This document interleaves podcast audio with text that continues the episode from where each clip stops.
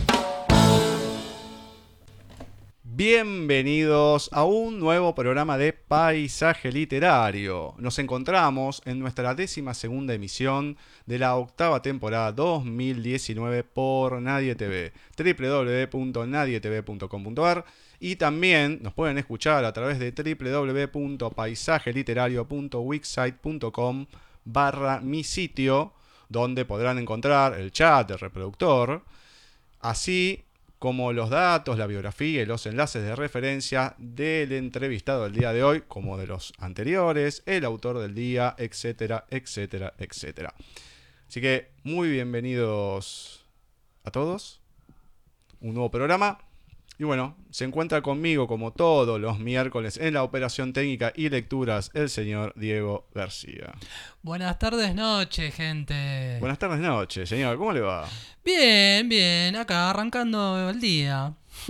Ah, recién arranca el día. Recién, recién. Acá a esta hora de la tarde. Ya se tomó muy a pecho el primero de mayo y, dormía hasta tarde. hay que descansar. Bueno. Muy bien. Ah, feliz día, feliz día a todos los trabajadores. Muy bien. que valga la pena recalcar ese, este, esta cuestión. Para acompañarnos ya rápidamente Ah, está bien. nuestra profesora Cecilia Chorcho. Buenas tardes, noches, profe. Oh, Buenas tardes, noches, chicos, ¿cómo están? Muy bien. Buenas Bien, tardes, bien. noches, Ceci. Feliz día. Feliz, día. Gracias, feliz día para todos. Todo tranquilo. Todo tranquilo, por ahora. Por ahora. Ese por ahora te lo, te lo contagié, eh, porque Yo- Tienes razón, me lo contagiaste por ahora. yo soy el precavido. Siempre por ahora. Todo bien. Sí, Todo bien. Bueno. Y después te cuento todas las desgracias, ¿no? Pero siempre uno empieza de manera positiva, que es importante. Después viene todo lo demás. Bueno, genial.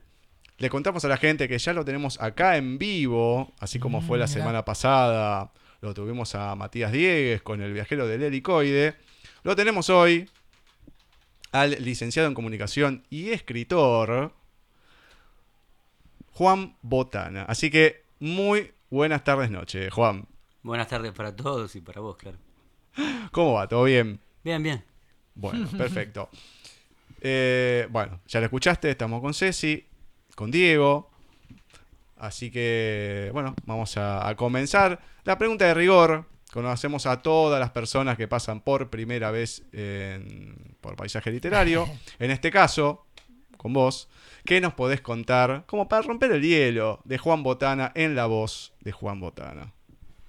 No, para contar, acabo de cumplir 50 años. Eh, Muy bien, muy bien, felicitaciones. El 21 de abril, va a cabo hace unos días, pero yo digo a cabo. Eh, Bueno, y estoy acá por el tema de un libro que saqué hace menos de un mes, que se llama Amores Truncos. Es un libro de poesía.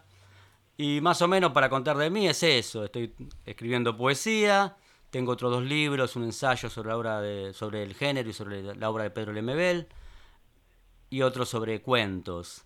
Los libros no son más o menos la misma temática, es, de, es una especie de, de autoficción o crónica, pero cada uno en su formato. Cuando es poesía con más poesía, cuando es ensayo con más cuando es ensayo con más ensayo y así. Pero siempre hay una anécdota real en todos ellos que después se ficciona y después va hacia otros lados. Eh, para hablar de mí, bueno, soy licenciado en comunicación y trabajo en un área de comunicación, eh, armando discursos y contenidos. Eh, estoy casado, tengo una hija y bueno, más o menos eso. Bueno, muy bien, muy bien. Em, yo voy a empezar con esto porque me llamó la atención. Lo estuvimos hablando un poco en la, en la previa. Nos fue explicando un poquito cómo era la, cosa verdaderamente. Em, muchos de los entrevistados que pasan, casi todos, ¿no? No se dedican solamente a la escritura. Tienen un trabajo o han tenido trabajos previos y demás. De entre todos, es la primera vez que nos toca alguien que tuvo por lo menos relacionado con lo que es o la computación o los videojuegos. ¿Cómo llegas a, formar parte de ese mundo? En realidad yo quiero entrar a los medios. Cuando empiezo la carrera de comunicación buscaba un trabajo en los medios. Y así me ofrecen un trabajo de cadete en una editorial que se llamaba Proedi, en el año 80 y pico, estoy hablando cerca del 90, que sacaba revistas de computación, Sinclair, MSX, la más conocida era K64, eh, o lo que era la máquina Commodore 64. Claro. Ahí empiezo a trabajar ahí, llevando fotocromos, haciéndolo, yendo al banco y participando en la editorial en lo que podía, ¿no? Bueno, después la editorial cierra y por una otra persona que estaba ahí abren otra revista en una editorial que se llama Quark, que sacaba revistas que se llaman Saber Electrónica, creo que todavía sigue. Y van a traer una revista de Brasil que se llama Action Game, que en realidad en Brasil se llamaba Sao Games y era un suplemento de la revista Vela, que es como Noticias acá, y era sobre videojuegos. Así empecé a trabajar en la parte de publicidad, que era la forma donde me daban cabida a mí, en principio, no era para escribir. Tampoco había tanto para escribir, porque era solo elegir el material que llegaba de Brasil, en qué momento ponerlo, porque se, en todo, se traducía, digamos, ese material, y las notas ya estaban hechas, lo que se cambiaba era el negro, lo que se llama en un fotocromo. Y bueno, y empezaron a salir las revistas. Así empecé a conocer muchos comerciantes del tema, y gente que estaba en el tema y fui aprendiendo un poco de videojuegos. Pero más que nada se basaba en lo que decían los chicos, que saben jugar mucho mejor que yo. Yo era un aficionado, ¿no?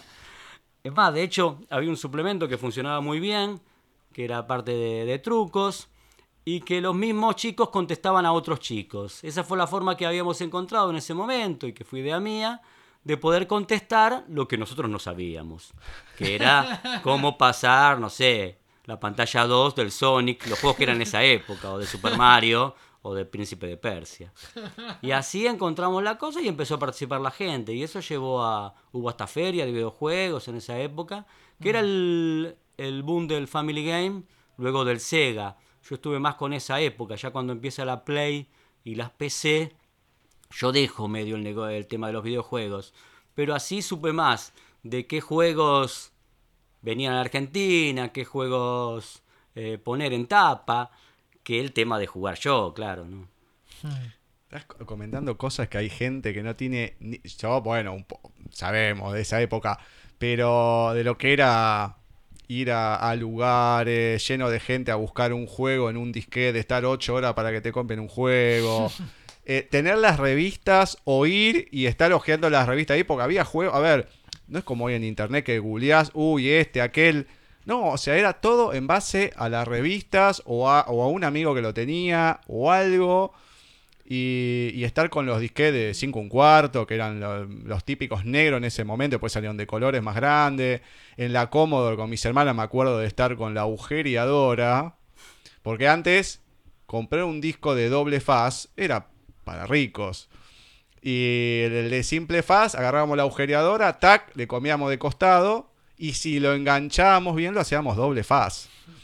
Y ahí, ya, yo tengo uno guardado que lo parecía que lo agarró un ratón.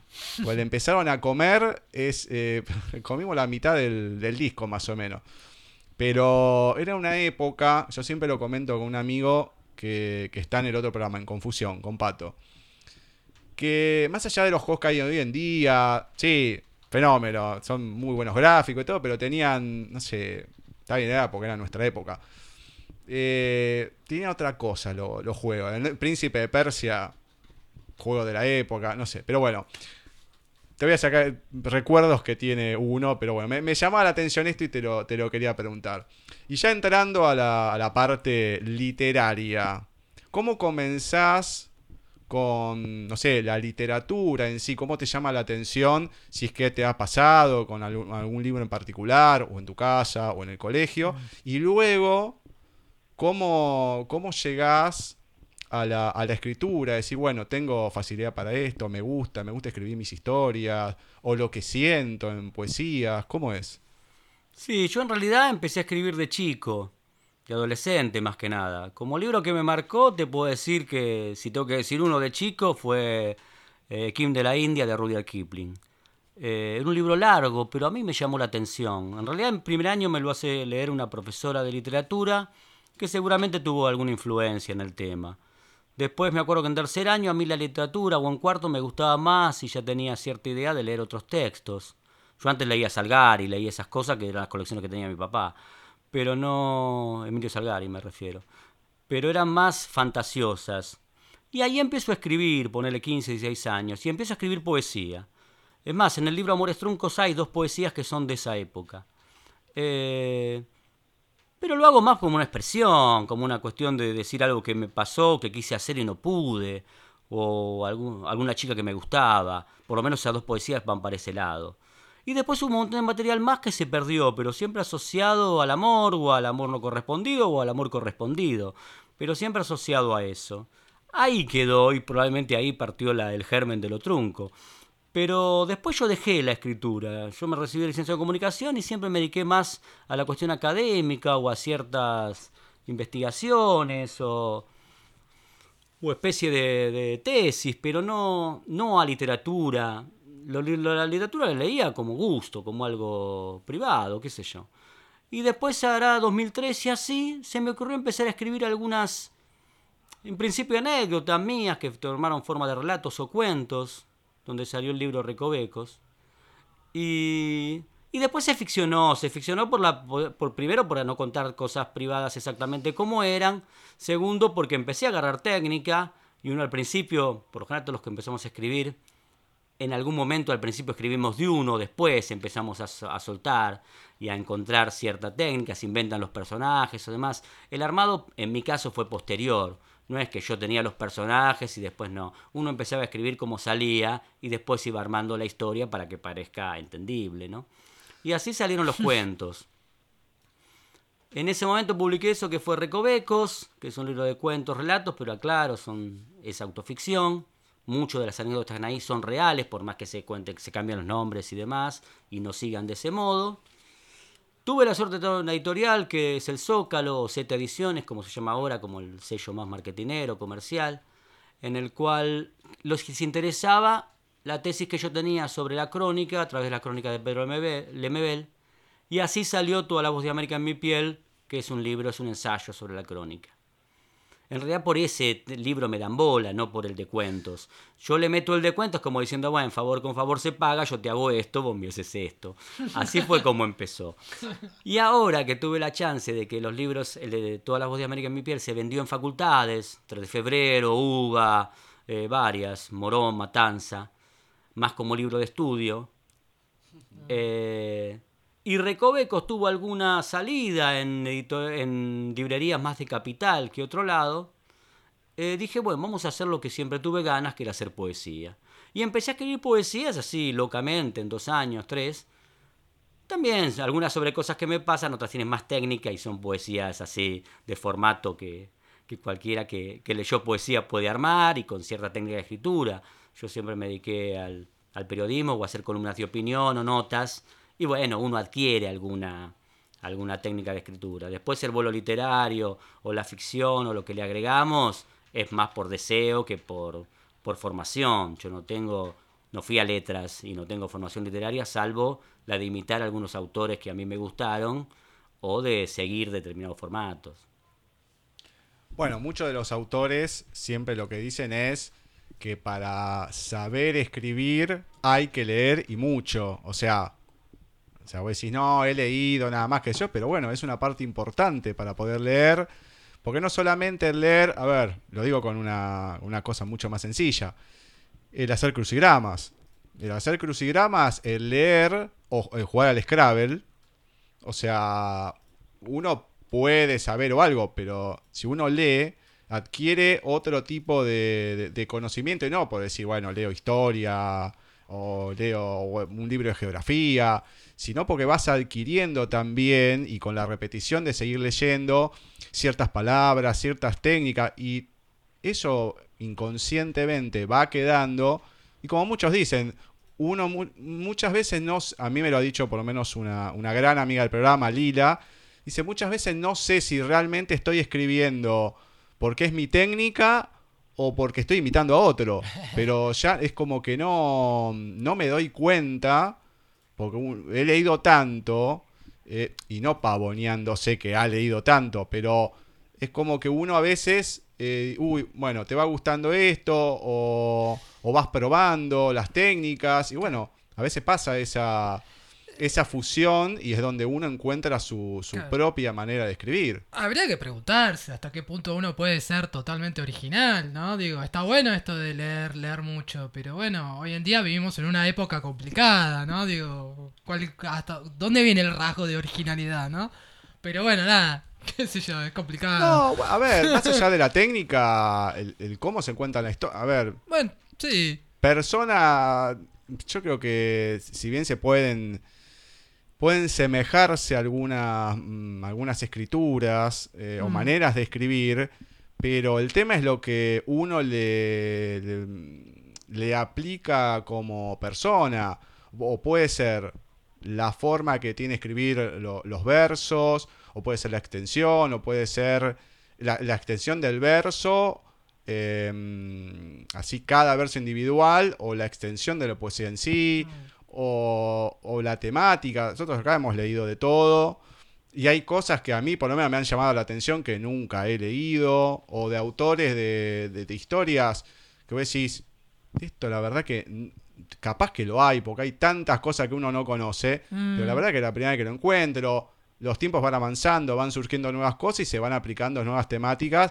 A lo mejor hay historias que acá lo hemos planteado. ¿Qué hubiese pasado si Hansel y Gretel hubiesen tenido un celular? Entonces, las historias se pueden tomar, pero las grandes tragedias siempre existieron y se pueden reescribir con otras temáticas. Pero bueno, bueno, sí. es, muy- es tan amplio. Pero bueno, la verdad que empezaste con una cosa de Pedro Lemedel, eh, mentiste el, el- el libro de cuentos y bueno, y ahora con la, con la, poesía, con la poesía. Y en la poesía pasó algo, vamos, por autores, que es lo que te quería decir, o cierto estilo. Yo encontré en Lemebel cierto estilo que a mí me parecía familiar. No en la temática, porque él toca mucho el tema de los militares o los militares en Chile, que a mí sí me resulta familiar, pero toca todo el tema de la homosexualidad y el género, que a mí no me resultaba familiar. Para mí era algo como ficción. Es decir, y en eso a mí se me asemeja la crónica. Es decir, la crónica que hace él para mí es la crónica que hacemos cualquiera de los estudiantes de ciencias sociales en, en la ciudad de Buenos Aires, que cuando decimos vamos a buscar crónica, ¿qué vamos a buscar? Lo que no conocemos, lo raro, el conurbano, eh, el homosexual, el, el tipo de la calle, eso. Y también, lamentablemente, uno se forma medio así en decir buscar ese tipo de temáticas y no otras. Después puedes hacer la autocrónica, que puedes decir contar más o menos lo que te pasa a vos. Pero por esos lados entré por el tema del MBL. Para mí tiene una, una, una adjetivación maravillosa que no logran otros autores. Y ahí me gustó el estilo que para mí se asemejaba a la poesía. En el caso del MBL. Después busco cierta musicalidad, como puede ser la de Néstor Perlonger, que para mí es de los mejores en sonidos, o Lezama Lima también, José Lezama Lima. Y después la argumentación de Borges, que yo leí mucho Borges, cierta cotidianidad de Benedetti. Hay una mezcla de esas cosas y de estilos. Tratado de hacer como me sale a mí, que es una poesía más hablada. Es decir, yo encontré en la escritura un lenguaje hablado. Yo no escribo muy distinto a como hablo. Probablemente en muchas cosas van a encontrar que es más barroco, sí, porque estuve influenciado cuando leía a Lemebel o cuando leía a otros autores como Perlonger y demás que son más barrocos. En otro poema van a encontrar que no es tan así, probablemente estaba más influenciado y cierto maravillado por esa cosa, eh, digamos, tan adjetivada y tan eh, cargado, recargada. Y, en y van a encontrar unos textos así, otros no. Eh, después me di cuenta que eso tenía que sacar un poco porque si no a veces no se entienden las historias o quedan mucho en, en lo que la imagen que uno tiene y probablemente el que la lea no la entienda como tal esa imagen, no es que no la entienda, sino que a lo mejor no era no va para el lado que uno pensaba. Bueno, y entrando a Amores Truncos, que ya eh, desde el nombre me encanta más allá del, eh, del tema del, truncos, que no es una palabra, digamos, es más un, un término más de acá, de, de Argentina. Eh, Amores, ¿qué, qué vamos a encontrar en Amores Truncos?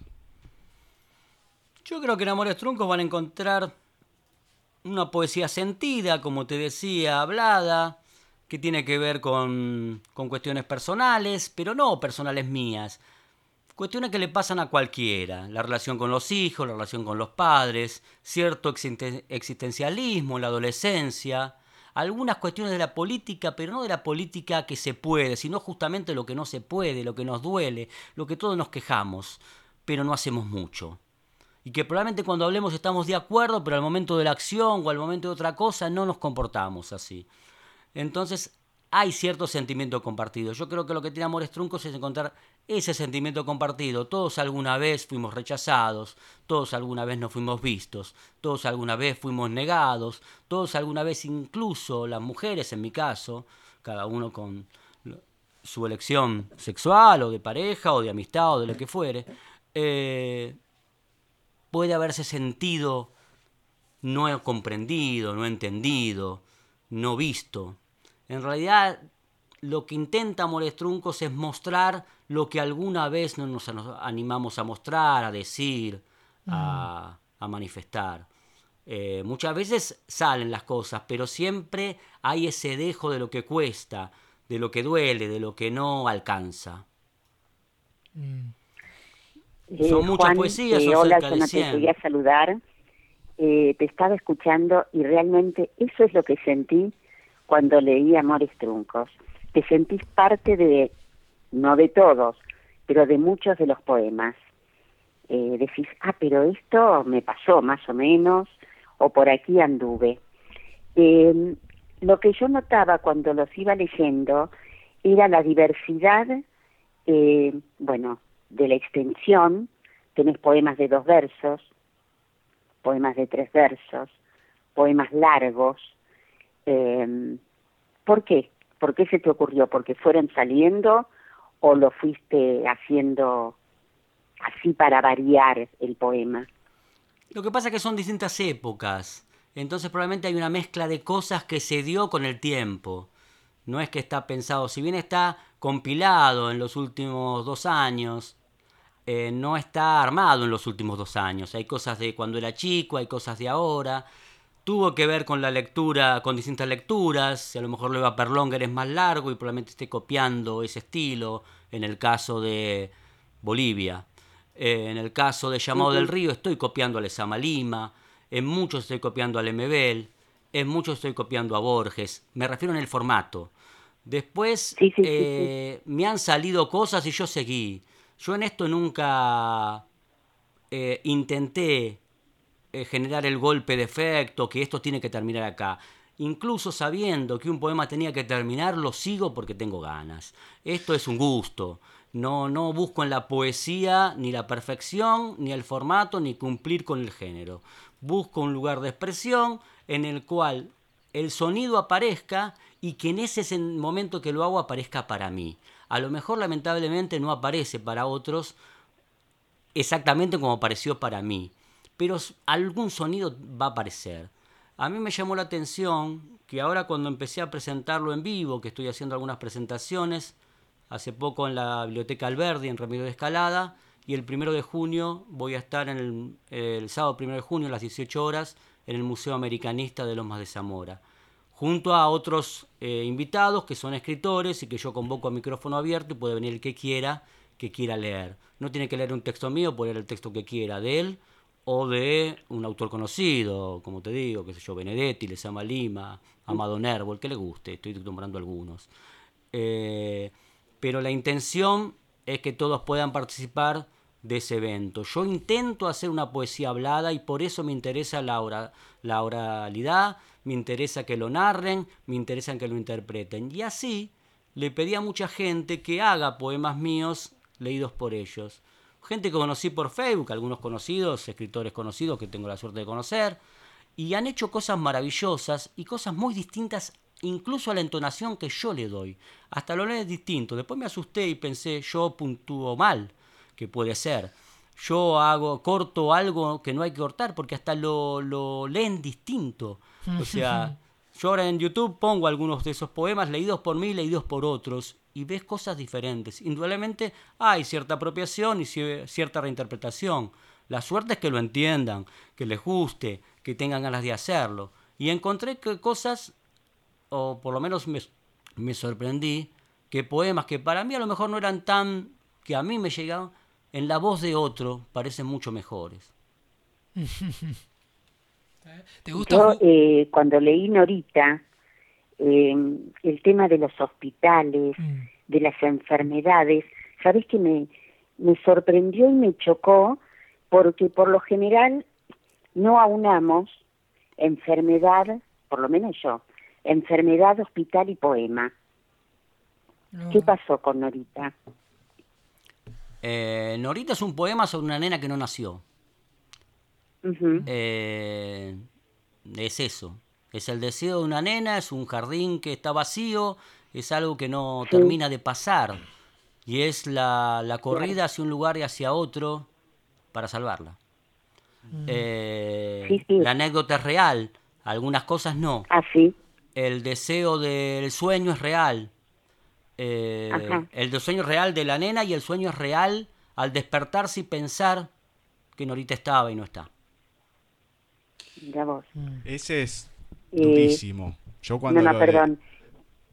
No, no, lo que Sí, comentaba es que yo no lo, no lo había marcado dentro de, porque marqué varios, hay muchísimos, de muchas poesías en Amores Truncos, pero ese que, que te, te dice Ceci que acaba de comentar es durísimo. Dentro de los que hay, me parece uno de los más, eh, más allá de la temática, pero no solamente la temática, pues puede ser uno que toque el, el tema así, liviano y nada más.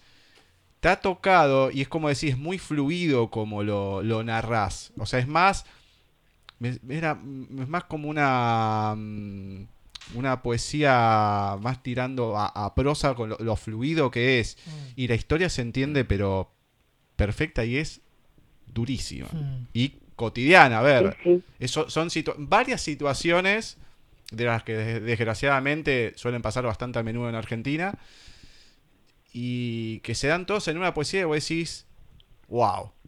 A ver, todo Claro, esto no es muy fuerte. me, me, me choqueó. Mm. Mm.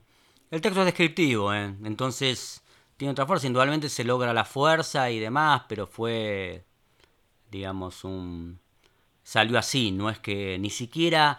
eh, yo la forma de, de hacerlo, de escribir, o en este caso los poemas, por lo general es un disparador, una imagen o una rima que se me ocurre caminando o algo que me pasa, entonces hago el ta ta ta ta ta ta ta ta ta ta. Por lo general tengo la primera frase y después sigue y busco cierto sonido y le pongo palabras. En ese caso hay muchas palabras ciertas o sensaciones ciertas, entonces fluyó de ese modo. Eh, probablemente sea el texto más real de todos los textos que tiene Amores Truncos, por más que otros también. Eh, no sé cuáles rescataron o cuál a lo mejor... Uh, eh, a mí me gustó mucho, bueno, obvio, lo hablamos también con Gus, que sabía que me iba a gustar, uno de los últimos, que es totalmente descriptivo, que es Palermo Viejo, porque fue mi barrio. Eh, Me pareció lindísimo, Ah, sí, muy, a mí- muy lindo. Yo, sabés que lo puse por, por poner. Y en realidad fue un texto que encontré en la computadora una parte hace mucho. Yo nací en Palermo Viejo. Es decir, ¿Vos nací- naciste en Palermo Sí, Viejo? en Gurruchaga, entre Guatemala y Soler. Eh, tengo vivienda en Palermo Viejo, en Guatemala, entre Gurruchaga y Borges ahora, ante Serrano. Conocí Palermo Viejo, o sea, me crié en Palermo Viejo. Tengo 50, viví de los, de los 0 hasta los 10 en Palermo Viejo. Me mudo a Caballito, vuelvo a Palermo Viejo a los 16 y estuve en Palermo Viejo hasta los 30 y algo. Eh, en Palermo Viejo, Claro. por la zona, pero sí. Sí, sí, sí, por la zona. treinta y pico, o sea, si vos me decís de dónde soy por formación, soy de Palermo Viejo y el hecho para mí es Palermo es viejo, Palermo no es lo de ahora, ni Hollywood, ni Queens, No, ni nada que que ver. se llame, ¿no? No, no, no. No me Es interesan ese, las palabras en el inglés, aparte en el mucho. poema, el de ahora no tiene nada que ver. Sí. No, no, Pero es cierto. digamos- Y otro, por lo descriptivo y porque yo también lo conozco, es los reartes. Bueno, los reartes fui el año pasado. Yo había ido hará como 15 años y volví el año pasado. En realidad fui a Villa General Belgrano y pasé por los reartes algunos días, ¿no?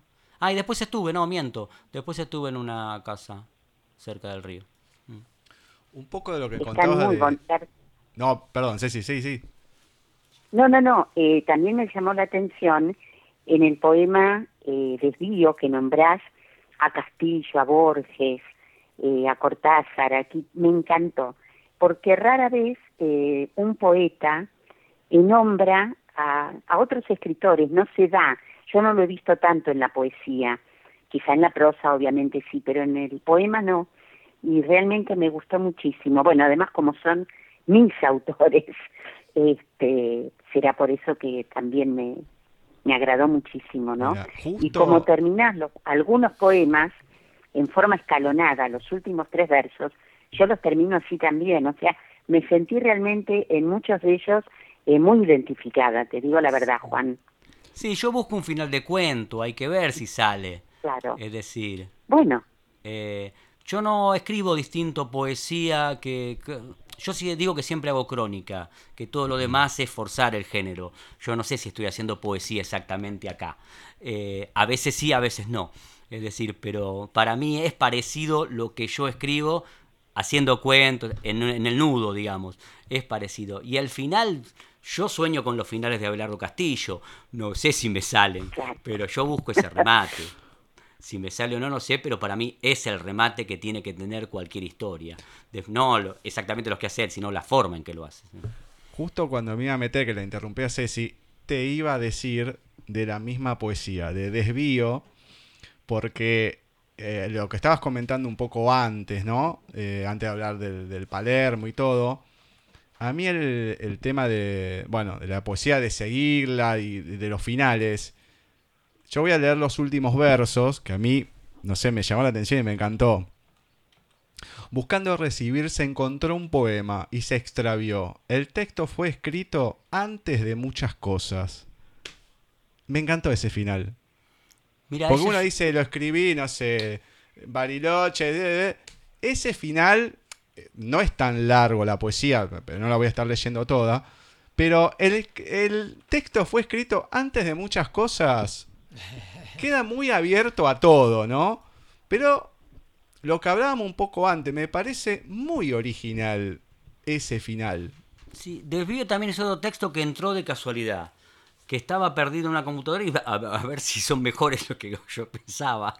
Digo que ahora hay varios más que los saqué y los cambié por las que pueden ser medio crónicas, que son Loco Corazón, La esquina es mi corazón o Nubes Grises, que son textos más largos. Y que iba para un, un libro de crónicas que después no se hizo. Pero, y, y Desvío, eso lo incluí, Palermo Viejo lo incluí, pero son incluidos la última semana antes de cosas que encontré y dije, y esto no, qué sé yo, lo ponemos más porque hablaba de mí que porque fueran buenos. O sea...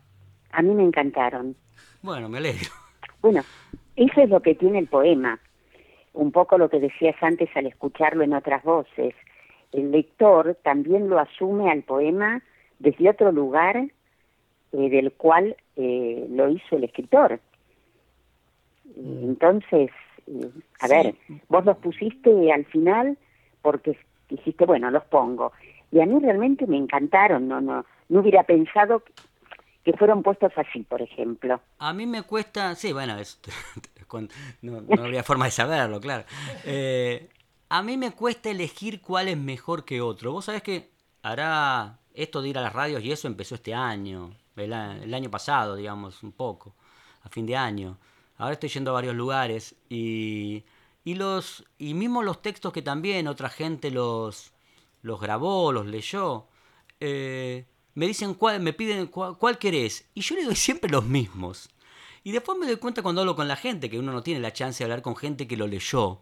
Y que lo leyó con cierta, digamos, eh, intención, en el caso tuyo con conocimiento. Pero alguien por gusto o otra persona porque está buscando también determinadas cosas. Eh, y me pasó que los textos que la gente eligió no fueron los que yo elegí. Es decir, Mira. a mí cuando me llaman yo elijo, o me dicen le elija uno, leo también, que es el primer texto, leo, no, eh, ¿cómo se llama? Eh, Bolivia, porque fue más elogiado por algunos que alguna vez me dijeron algo, o Llamado del Río, que es el último. Son los textos que yo elijo. ¿Por qué? No tengo la menor idea. Creo que porque alguno me dijo ese y yo lo seguí leyendo. Y probablemente haya en el libro cosas más interesantes y que yo dejo de lado y que cuando hablo con la gente eh, los recupera o los rescata de otro modo que yo los hubiera dejado pasar por alto. A mí desvío ni siquiera lo nombraría si me decís que está en el libro. Y sin embargo, probablemente esté hablando mucho más de mí que de otro. A lo mejor por vergüenza. Es como lo mismo que Norita. Norita es casi no, no leído por mí. Es decir, eso se puso Claro. y listo. Claro. ¿Entendés? Y fue ahí porque Poema me parece que está logrado. Si es por tema, lo sacaría. Pero si. ¿Cuál? Pero, eh, Norita, digo, si es por tema, yo decís, Ah. yo esto no. Porque yo siempre tuve la duda en este libro, en esto de la autoficción, digo yo, en los que hay mucho auto y menos ficción, ¿qué derecho tengo? Eh, y bueno, tengo derecho porque tengo que ver con eso, pero de que otros lo... De, ni siquiera de otros lo lean, de, de ponerlo en un, en un formato libro, no sé. Y, pero lo hice, por algo lo hice, tenía la necesidad, se ve. Eh, pero dejo que otros si lo leen, lo rescatan, está- muy bien, está muy bien, muy bien, muchas gracias, pero yo evito leerlo, digamos. Claro, te decía que el que me gustó muchísimo es Poema de papel.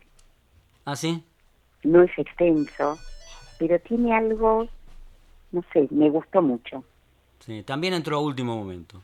Pero fue hecho a último momento, no, fue con esa intención. No, no. No era algo que encontré eh, en la computadora. Ese era también- algo que hice especialmente porque quería eh, sumarle, como los reartes, esos son hechos, digamos, a fin del año pasado, sí. Son actuales, digamos. Actuales, son los últimos hechos, digamos. Claro. Textos últimos. Ese- Porque recuerdos, eh, tenía 16 años. Te quiero, tenía 15 años. Ese, ese a mí también me gustó mucho, el de Poema de Papel. Este, me gusta porque, mm, o por lo menos a mí lo, que- lo que como yo lo, lo siento, ¿no? Cómo juega con la, la idea de la representación de, un- de una poesía, ¿no?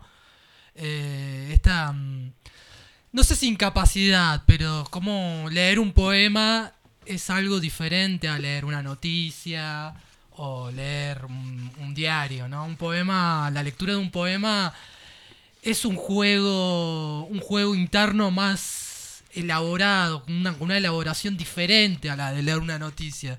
Y me parece que resume mucho todas tus ideas, sobre todo la parte final, que dice, ¿no? Em, quiero leer un poema que sigo escribiendo ayer, a ver si escribimos todos, así lo puedo leer. E- es- esos dos últimos versos, como esta la, la idea de, de lo que vos dijiste, ¿no? De que otras personas lean eh, tus, tus- tus poemas, ¿no? Eh, me- me Tiene que ver con eso de que yo ya tenía en la cabeza. Yo cuando Claro. salgo a hacer algo, tengo en la cabeza qué me gustaría que pasara. Claro. En eso soy medio beberiano. Pero Mm. no me refiero a armar un tipo ideal y digo esto va así, después no va así. Pero sí había una intención de, de decir esto está hecho para que otros lean. Yo cuando hice los encuentros esto en la biblioteca y ahora en el Museo Americanista, son para que otros lean. Yo ya sé que lo puedo hacer. Y a mí me costó mucho mostrar lo que hacía, me refiero a la literatura, no en, la- en mi trabajo profesional, porque ahí no tengo sentimiento puesto, digamos, no tengo, o sea, sí tengo sentimiento, pero es, es distinto, ¿no? esto es más personal, Eh, o por lo menos no tengo en este momento, a lo mejor sí cuando empecé, pero no ahora. Y esto quería- era para que otros leyeran. Claro. Y también imita el, el estilo José Martí, hay cierta proclama, Sí, sí, está la, hay cierta, la- eso la es. dedicatoria. Eso es José Martí. O lo que yo entendí de José Martí, le pido disculpas, ¿no? Super poeta, por favor. No, no, no. Genio total. Hay mm, un nombre que mencionás en dos poesías distintas. Y después te pregunto de otro nombre más, en realidad de una de las poesías, que es Nubes Grises, donde mencionás a Charo, eh, esta chica que va por los trenes, que dice que tiene 11 y 24, pero me, lo- Malena. Mm, Pues Charo a lo mejor, bueno, puede ser algo personal o no, pero está en una poesía que me pareció excelente. Y Malena dos veces, Malena es alguien en particular, está dedicado a alguien. Sí, Malena es mi hija. Ah, muy bien, muy bien, me lo imaginaba. Lo de lo de Charo no, Charo es un nombre inventado. Mm. Lo del tren también está absolutamente inventado. Había una chica que cantaba en el tren. Yo vivo en Banfield y trabajo en Parque Lesama, tomo el tren todos los días casi, porque me es más cómodo que ir de otro modo, y además porque me conviene y es más barato. Pero bueno, y además me gusta el hecho de estar ahí, escuchar, yo soy bastante observador en ese sentido, más de oído que de vista, pero una chica cantaba en el, en el tren, lo demás es pensar una chica que canta en el tren. Eh, lo de nubes grises es por el tema de Arjona. Uno me dijo, qué barbaridad, ¿cómo vas a poner un tema de Arjona? La chica cantaba, y le dije, le contesté así, la chica cantaba nubes grises, con lo cual no fue un invento mío, Claro. ni siquiera una metáfora mía. Era una canción que cantaba la chica y la canción se llama así. Claro. Eh, la chica cantaba esa canción, nada más. Incluso a mí en el momento que la cantó, hasta cierta sorpresa, porque no, no es que estaba. Después reparé en ella cuando bajo del tren. Entonces, ahí es donde se juega lo de la edad, de que una vez después tengo 24, dice, no sé. Sí. Es como decir que se le pasa la vida rápido, sin poder hacer casi nada de lo que, como que está medio condenada pero solo una, ojalá que no, es solo una percepción del momento, como diciendo, mira lo que estamos haciendo, le estamos dando la vuelta a la cara a un montón de chicos que no sé qué va a pasar. Eh, que eso es lo preocupante. Después, bueno, la anécdota, eh, el hecho de que cantara, sale de ahí, digamos. La verdad, em, no sé, hay cosas... A ver, esto es lo que tiene la poesía. Uno, el que lo escribe, como cualquier texto, le llega de una manera, de otra. Puede decir, no, esto es un poco mejor, es un poco peor, o, o no tan bueno.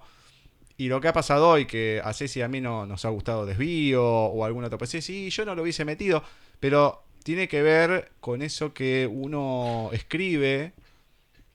Eh, no coincido tanto como que bueno, uno escribe y ya lo lanza al mundo y es de todos, qué sé yo. Pero uno lo lee y hay algunos que los toma, se los apropia de, de cierta manera por, por la situación. Nos ha pasado hace un par de semanas con una novela recién ahora que trataba sobre la, eh, fecundación y, y demás. A Ceci le tocó de una manera, a mí me tocó de otra. Yo me reí con algunas partes que Ceci lo, ni lo notó. O sea, cada uno que lo lee lo va o por situaciones particulares o por el día que tiene o por lo que fuera. Lo, lo va tomando de mm, diferentes maneras y eso es lo, lo lindo que tiene la, la escritura, ¿no? En todo su ámbito. Y también lo bueno para el escritor porque hay público para todo. Mm. Es decir, esto me gusta y otro decir, ah, esto es una... Bueno, pero mientras haya gente que le gusta, más allá que le gusta a uno, pero si hay, hay gente que le gusta, bueno, porque es como lo- los mensajes de Twitter, que estás leyendo los malos. Eh, ves que detenerse malo, siempre hay gente que te va a tirar pálida. Pero la verdad, eh, a mí me pareció, no sé, muchos de ellos eh, excelentes, varios, ya te lo anticipo, los vamos a ir leyendo acá Tan bueno, sí. de tanto en tanto, a lo mejor los, los más cortos, pero no sé, es como que cada uno en sí, más allá que a unos le lleguen de una manera, a otro de otro, lo que sí tienen un cierto, eh, mensaje, no sé si mensaje, pero algo te dejan. Sí, sí, es verdad. Algo te deja la, la poesía que, que escribís. No sé si es porque uno se la apropia, porque hay situaciones que uno ha, pasado después de, cierta edad, mm, en mayor o en menor medida. No sé, porque esa, esa magia que tiene lo que uno escribe y el otro lo recibe.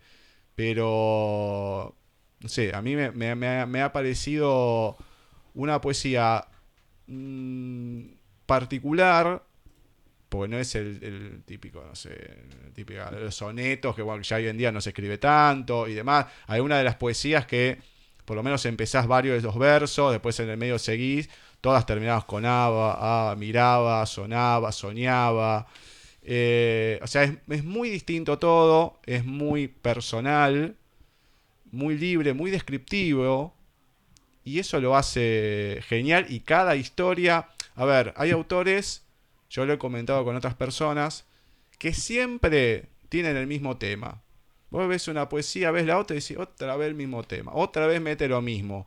Y acá encontrás, si bien muchas de las poesías aparecen las flores, em, yo creo que es la palabra, lo- que más, lo que uno si quiere, más allá de, estos amores truncos que podemos encontrar, una de las similitudes que tienen ban- banda, em, banda, varias, son las flores.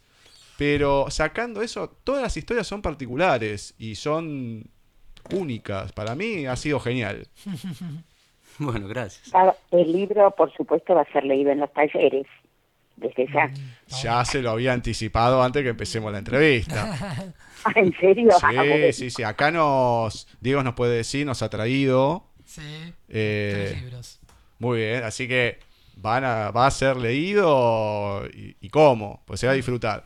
Pero ah, bueno, bueno, bueno, sí, sí, sí, sí, leído, estudiado, eh, amado, porque la poesía se ama, no hay, Mm. no hay otra. Obvio. Y como dice Gus, eh, son abordás tantas cosas distintas que yo creo que no puede haber una persona que lea todos y no le toque algo y te toque a fondo, ¿eh?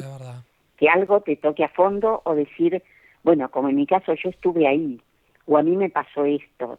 Eh, No, realmente, eh, Juan, eh, admiro esta poesía tuya. No, no conozco la prosa, pero la poesía me encanta. Bueno, ahí le dejé Recovecos y un ensayo que es ese, toda la voz de América en mi piel. El de Recovecos Ah, bueno. es previo a esto y probablemente que es mi gran, digamos, asignatura. Mi intención ahora es sacar un libro o sacar una otra versión de toda la voz de América en mi piel, eh, corregida y más, más arreglada, pero la intención que tengo es hacer cuentos cortos. Mi revancha sería Ah. Recovecos, son cuentos relatos, qué sé yo, algunos se van largos, hay algunos que se logra la intención de cuento, pero algunos se van en... eh, se demora lo que pasa. Y dije, no, esto hay que hacerlo más corto.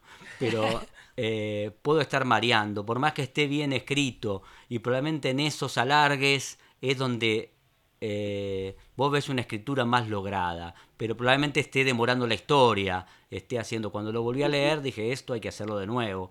No lo hice de nuevo, obviamente, porque dije, bueno, ya está.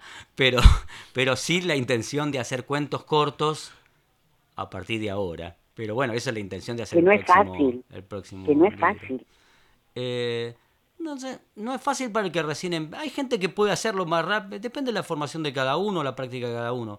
A mí me costó encontrar en el cuento esa, digamos, economía de las palabras, por así decirlo. Claro. Eh, a mí, no sé si lo voy a lograr, pero mi intención es aprender eso, como aprender a escribir una novela. Como te digo, esos cuentos son largos, pero se quedan en mitad de camino. No van para novela y como cuento, che, viejo, recortámelo esto porque no, no aguanto más. Eh, me pasa en algunos cuentos, por ejemplo el primero del libro, que se llama Boca de Lobos, tiene que ver con eh, los militares en el 79 y una cuestión de cómo una familia resuelve determinadas cosas. Eh, la historia es contundente, pero se va en imágenes que si le sacamos la mitad, eh, mejora el texto. Eso lo sé después, pero cuando fue, fue publicado así, no, no lo saqué, no sé. Y no sé si voy a hacer una versión después mejorada o achicada o corregida por alguien que tiene más técnica que yo para eso, ¿no?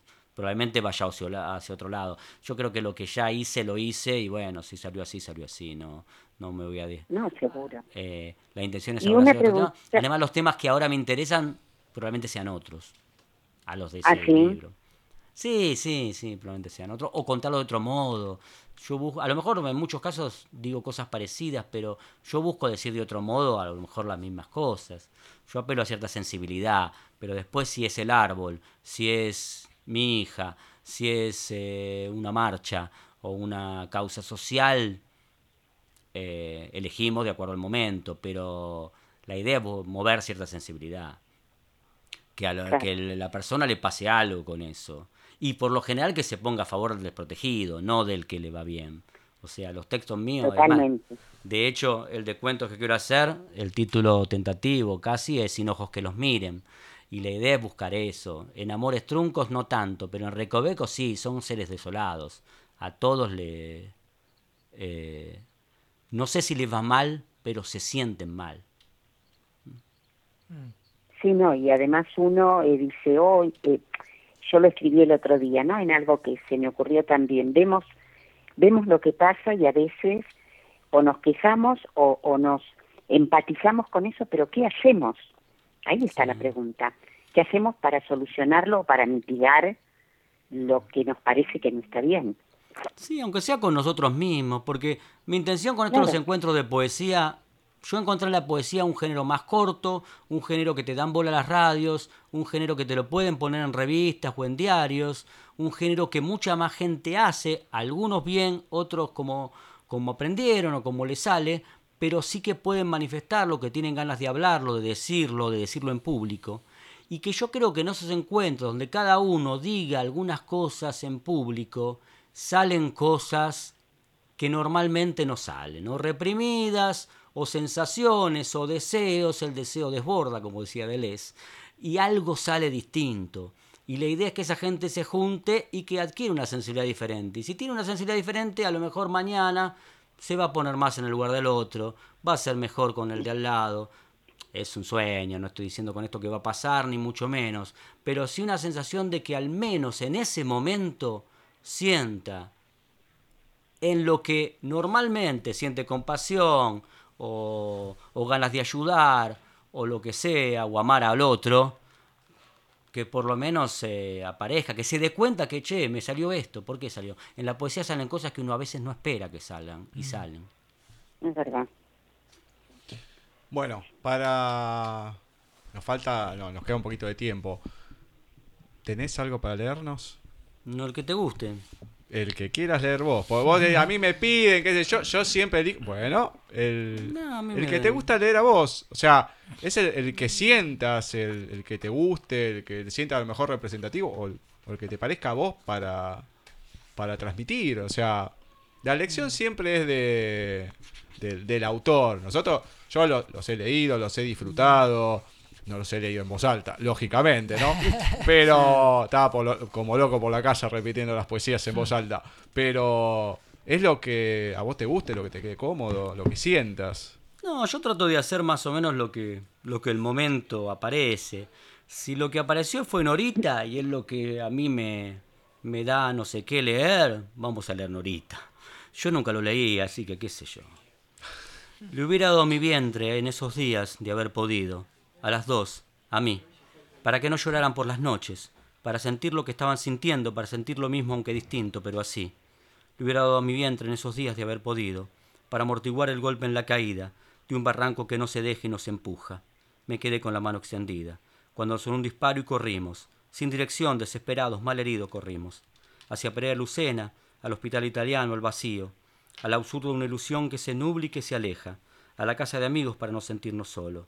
En el dolor del insomnio, al lado mío, palpita. Cierra los ojos, sufre, y otra vez a Levita sin consuelo, al británico sin remedio, ya tarde. Sus labios cerrados no supieron de risas. Me enojé con el mundo, con los que no estuvieron conmigo. El disparo se escuchó en la calle Arauz. Pero si estábamos ahí, ¿por qué corrimos? En el cuarto que dejamos para ella. Un clavel, un racimo de violetas. Inicio, madrugada, siesta, fresia. Y una parte de mí se fue a buscarla. La soñé hija, mujer, serena, bella, con la cara de Norita mirándome, pidiéndome que no la abandonara, pero no pude. La soñé hija, mujer, serena, bella, con la cara de Norita mirándome, pidiéndome que no la abandonara, pero no pude. Hoja caída del árbol de araucaria que tenemos en casa, que juntaría por el resto de mi vida si fuera necesario, si eso la calmara. El canto suave de una gorriona pichonada despertó mis ojos y mis ganas de llorar en esa noche. Me levanto. No sé por qué me está pasando esto justo el día de mi cumpleaños. Entre camelias y jazmines, la imagino jugando en el jardín, creciendo. Como flor de Pascua asoma entre las margaritas. Me atraganto y no puedo soñar más. Es durísimo. Eh, yo creo que, como dije antes, sin temor a equivocarme, debe ser el más eh, sentido y duro. Y uno a lo mejor el que más siente de, de todos los que hay en el, en el poemario. Eh, destaco. Yo no lo podría leer. No, Ceci se desarma en el segundo verso. No, no, Ce- Ceci es una persona que se mete, en- pero por extremo en, la, en lo que está leyendo. Es como que se traslada a la situación y... No, no, es increíble. Pero... Es, es genial desde lo descriptivo y desgarrador desde la situación. Mm. Tiene muchas cosas. Comentame, para finalizar, dónde la gente te puede encontrar, páginas de autor, dónde pueden conseguir tus libros. Mira, las páginas, lo que yo más uso últimamente es el Facebook. Pueden entrar a Juan Botana, buscarme ahí. Eh, hay una página que es Juan Botana Escritor. Hay un blog que se llama borradoresjuan.blog.com.ar, creo que es. No, punto .blogspot.com. Eh, borradoresjuan.blogspot.com. Después está el Twitter, botana-juan. Estoy en LinkedIn. Son los, los canales más o menos que hay. Hay un canal de YouTube también, Juan Botana. Eh, ahora vamos a estar en el Museo Americanista presentando este libro que se llama Amores Truncos. El Museo Americanista está frente a la Plaza Grijera en Lomas de Zamora, en el centro de Lomas, en Manuel Castro 254. Eh, vamos a estar el primero de junio, sábado, presentando el libro con un montón de autores invitados que también van a leer sus cosas. Algunos van a leer poemas míos, va a haber un video, una pantalla, varias cosas. Hay gente que también va a cantar, van a hacer otro tipo de, espectáculos.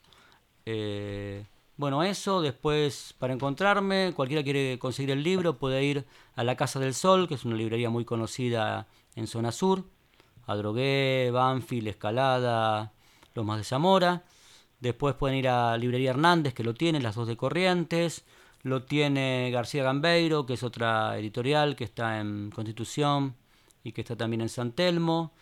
Lo tiene Eterna Cadencia, lo tiene Prometeo, lo tiene Más de Acá, que es un club cultural, librería que está en Barracas.